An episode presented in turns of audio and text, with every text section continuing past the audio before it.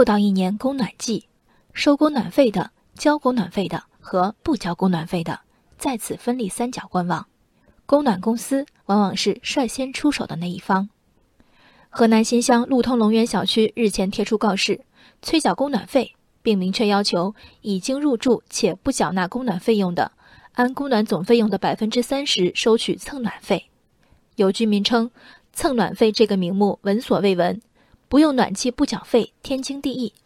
对此说法，路通冷暖管理处工作人员表示，周围的住户都使用暖气。不开通的住户，室内温度肯定也会升高，这等于变相的蹭暖，自然应该缴纳一部分费用。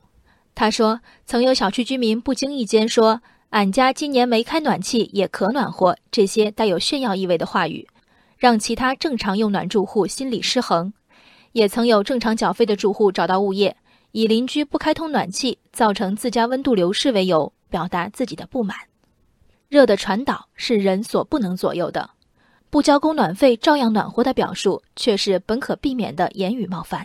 激怒邻居的从来不是物理问题，是语文问题。但凡说出没开暖气也可暖和的业主，大概率还是在此常住、需要暖气的。在冬季公共供暖的地区，全然不靠热力，靠什么呢？靠意志力那是笑话，靠空调那是高价低效的非现实选择。这一些人并非不需要暖气。只是不需要全力流动的暖气，凿壁偷光还需要在墙上砸个洞，这左邻右舍传来的温热，推都推不掉呢。百分之三十供暖费并非路通龙源小区的首创，早在二零一零年，陕西省就曾对供暖基础费工作进行调研和协调，当时的报道称此为未来实施供热体制改革的重要部分。定额百分之三十是因为。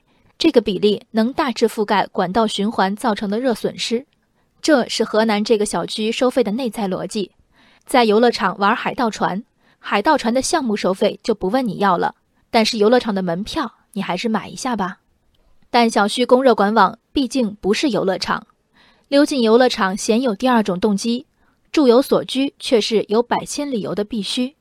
小区公告的问题不在逻辑，也在语文。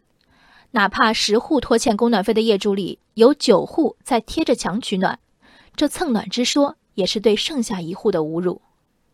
年年拉扯，年年糊涂，蹭暖或公摊，这笔无处追讨的成本贯穿每个供暖季。如果小区公共区域的水电消耗由所有已入住居民分摊，暖气公摊实则也有成立的逻辑。但就好比没有哪个小区会以蹭电费命名自己要收取的公共电费。没有哪所学校会把班费称为学生欠款，言语上的居高临下实在无助于解决问题。有着钻研表达、发明新词的功夫，想想怎么完善公摊收费的机制，想想如何通过推广热机量装置实现用多少交多少，才是正经事儿。人生海海，见微知著。我是静文，往期静观音频，请下载中国广播 APP 或搜索微信公众号“为我含情”。